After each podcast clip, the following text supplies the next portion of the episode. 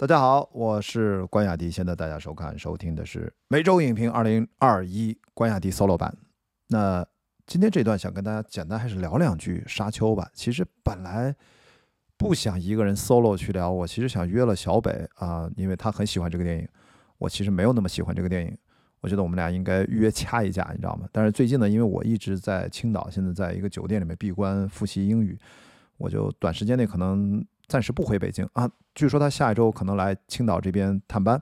没准我们俩会在黄岛这边碰到啊，有机会没准还是有机会掐的啊。但是反正现在这个电影啊，这个票房也就这么着了，对吧？大家也都知道，就是嗯嗯，他就应该这么着了。我我看完第一遍，我是首映当天去看的，然后我看完了，我就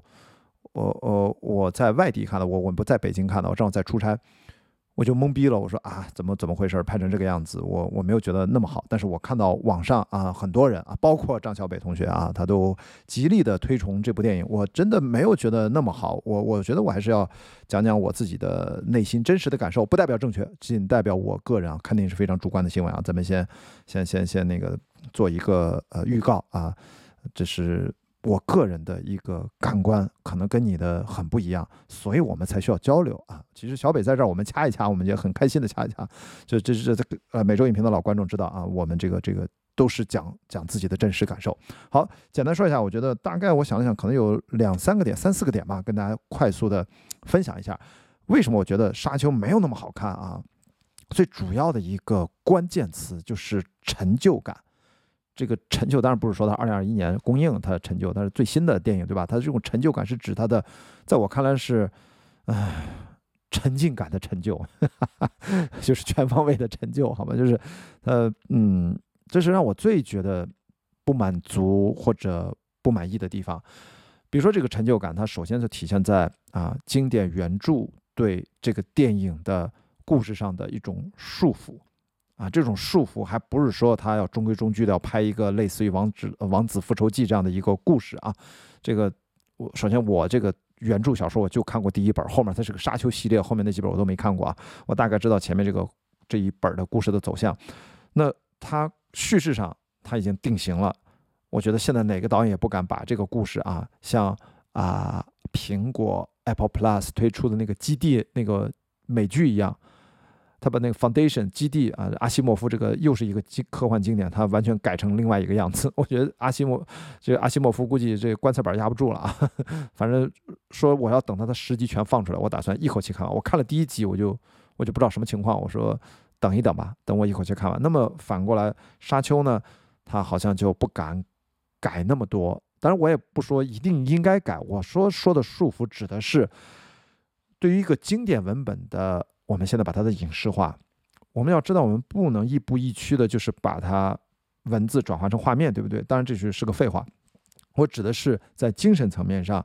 在真正的你的利益要符合啊，或者要找到符合当下二零二一年世界型议题的这样的切入点，然后来拍摄这样的一个经典文本，它才具有真正的当代意义。而像我前面啊，我在录这段视频前面，我录了第一炉香，我觉得。呃，许鞍华导演依然还是，呃，抓到了啊，天然张爱玲那部小说，它具备了哪怕几十年之后，将近一百年之后放到中国的当下也有的现代性。那沙丘这个现代性在哪里？如果我们拍一部电影，如果不能解决这个现代性的问题，那我觉得这个电影天生天生就是瘸腿的，啊，所以这是我提出的第一个对维伦纽瓦导演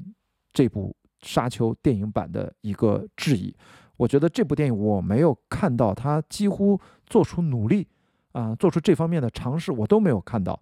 他过于的，我说经典是好听的，就是不好听就是太陈旧了。他过于的陈旧了。呃，虽然他摄影、他的音乐、他的表演都非常棒啊，真的我们我没得说啊，这是他非常大家都看得出来，而且无法辩驳的。他在技术层面上，他的个人审美上。都非常棒，包括叫啊 Big Dumb Object，呃 Big B D O 啊，就是一个呃维伦纽瓦在自己电影里面非常擅长的把科幻小说领域的一个 B D O 就巨大沉默的一个物体这种美学发挥的淋漓尽致的导演之一就是他啊，在这个电影里面他依然发挥的很好，但是我觉得这些摄影、音乐、表演上的优秀都无法掩饰啊，无法掩饰这部电影的成就。这个成就我们再进一步啊，我们不要不要横着比啊，不要跟李师比，我们跟维伦纽瓦自己比，就是呃《银翼杀手二零四九》，跟他的就在三年前还是四年前，我忘了，这是他上一部电影啊，这个可以吧？这是他临近的，而且两部都是科幻，好吧？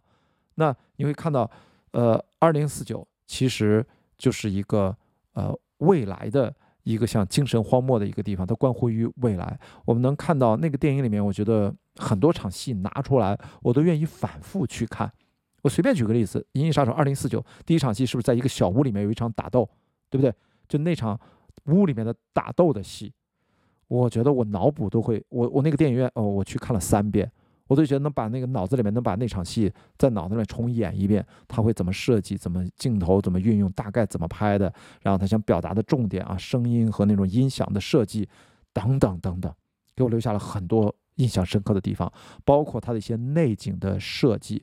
包括在中国上映的时候，他的画幅被剪掉了，旁边那些静默的陈列的那些，我不知道那叫。呃，那些道具吧，啊，我们就不具体说它，你大家自己去影院看。总之，就类似这种丰富的细节，让我在一个单一画面之中，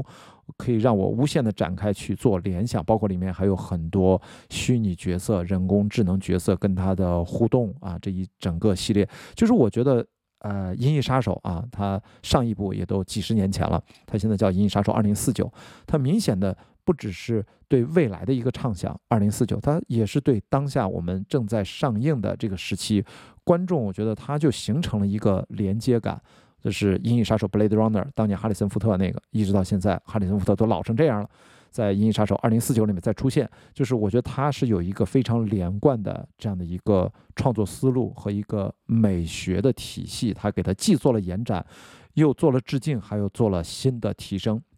那么。沙丘其实就有点吃亏啊，因为沙丘你其实想做出原创性啊，我觉得也蛮难的，就是因为这本小说它的很多核心的科幻元素啊，被在过去他六十年代写完这本小说，呃，他他当年那个议题是关于呃，比如说关于冷战，可能关于石油危机，不拉不拉，整个就是关于。那个时候的西方的帝国的发展或者资本主义的发展所关心的一些议题，其实，在当下二零二一年的议题，我觉得不是这个。二零二一年当下的议题，我我瞎说，可能是环境保护，可能是大家的呃呃呃宗教问题、文化问题，可能是人和人割裂问题，可能是互联网、人工智能的伦理问题，巴拉巴拉。这是我们当下一说起来都是。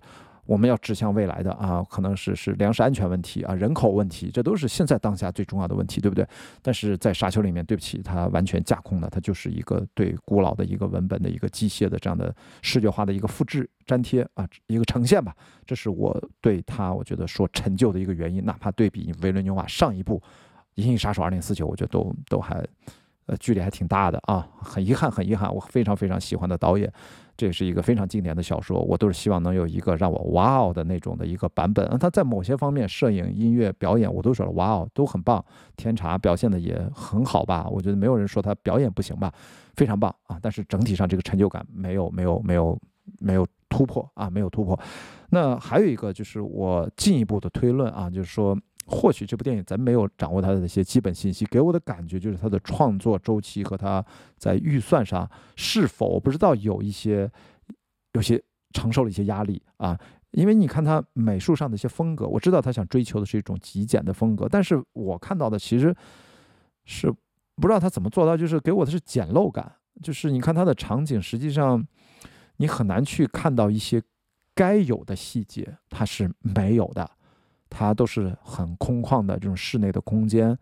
都是很远景的宇宙飞船的设定，都是这种阵仗啊，很多人这种战争场面基本上都是远景和大全景，近身的这种近景和真正拍到细节，可能是在他看来不需要。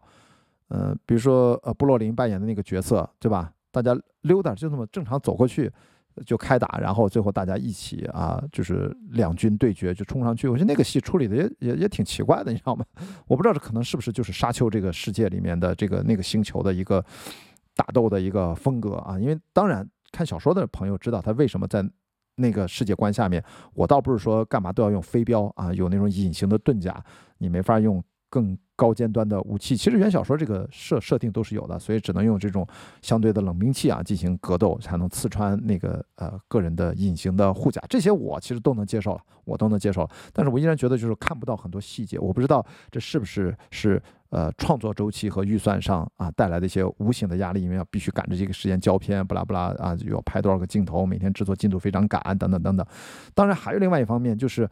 可能是因为这个原因，导致我看到了很多就是拿来主义，就是呃随处可见啊，包括怎么就有艺伎的这个装扮啊，在这儿画了一道，在下巴这儿嘴唇上画了一道，还是拿着那个艺伎的那个油纸伞，然后包括张震突然就出现的中文普通话。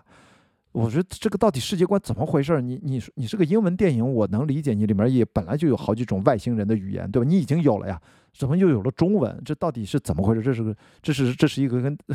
跟我们的地球文明要强行连接的一个 沙丘的世界吗？我我搞不清楚啊。总之，这种莫名其妙的这种混搭，在我看来啊，略有点莫名其妙的混搭，我就提出，我就说，这真的有这个必要吗？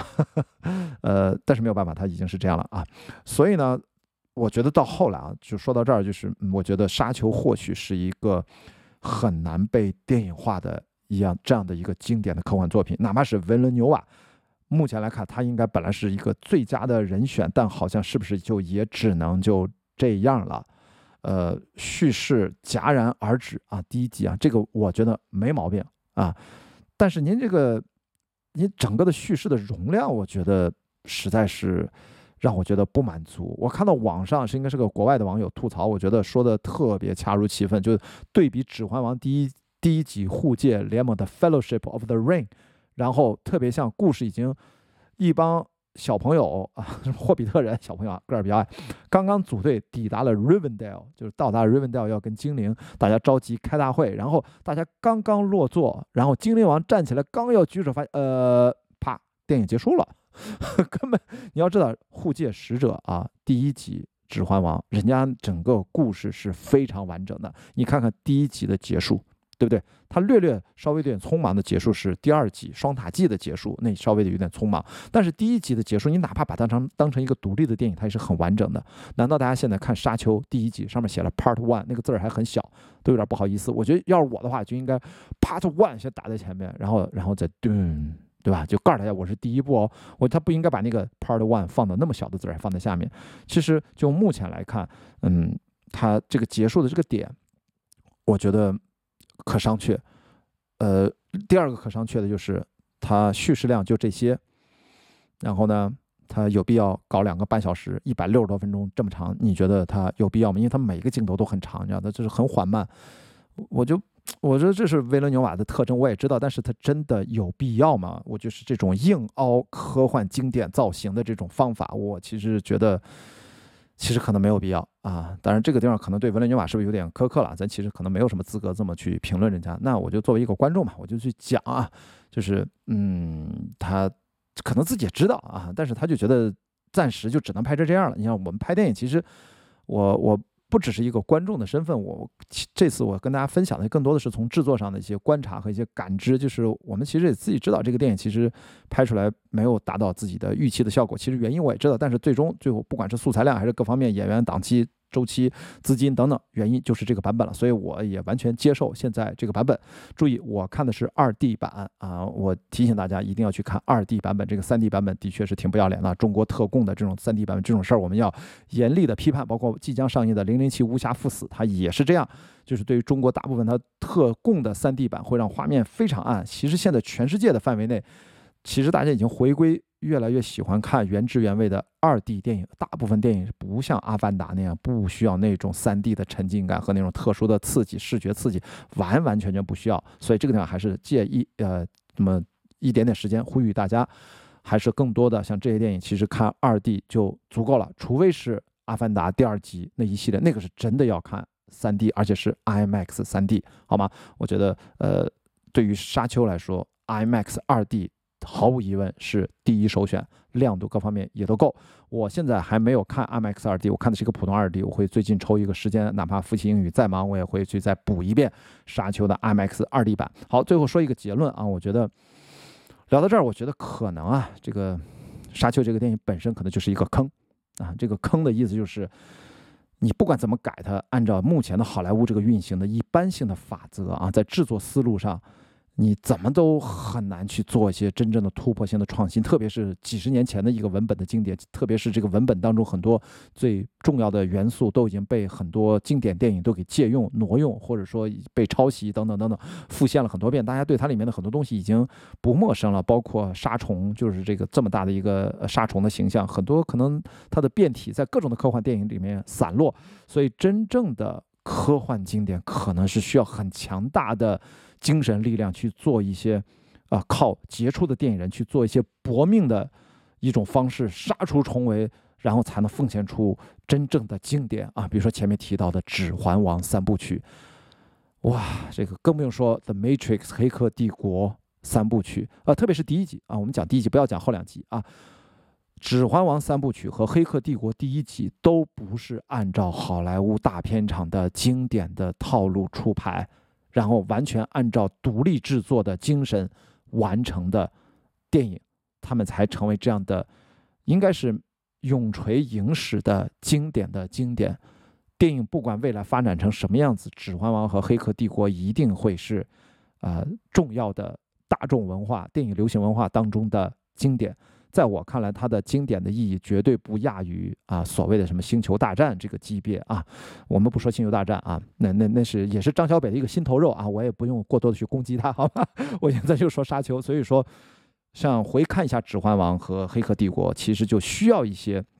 啊，我们了解规则，又要突破规则，去大胆的去做创新，才能排除真正啊能够留下来的经典作品。所以呢，我。很好奇，我非常想知道，如果维伦纽瓦并不在现有的这个制片厂的体制的限制之下，如果给他足够的钱，让他把《沙丘》，他想拍几部就拍几部，比如说他也拍了个三部曲，一起拍，就像《指环王》一样，我一次把三集都拍下来，让天差累死，我一拍就拍一年，拍两年，我把它哪怕拍四部五部，一口气儿拍，就像国内乌尔善导演在拍《封神》一样，一口气拍三部。如果是这样的话，给他充分的导演创作空间，他像 Peter Jackson 一样，他有自己的最终的剪辑权，那么样拍出来的《沙丘》是不是会有所不同？这就是我的一个脑补的想象。好，那我们今天关于丹尼斯·维伦纽瓦的《沙丘》，我就想到哪儿说到哪儿了。那当然，我也期待啊，跟小北如果能约到下周在青岛我们见面，有机会掐一架的话，我们先不聊乱七八糟别的，就把关于《沙丘》这个好好聊一聊，看看。能碰撞出什么新鲜的火花？不知道啊。如果他来能遇到的话，那是最好。那我们就先聊到这里，我们下次再见，拜拜。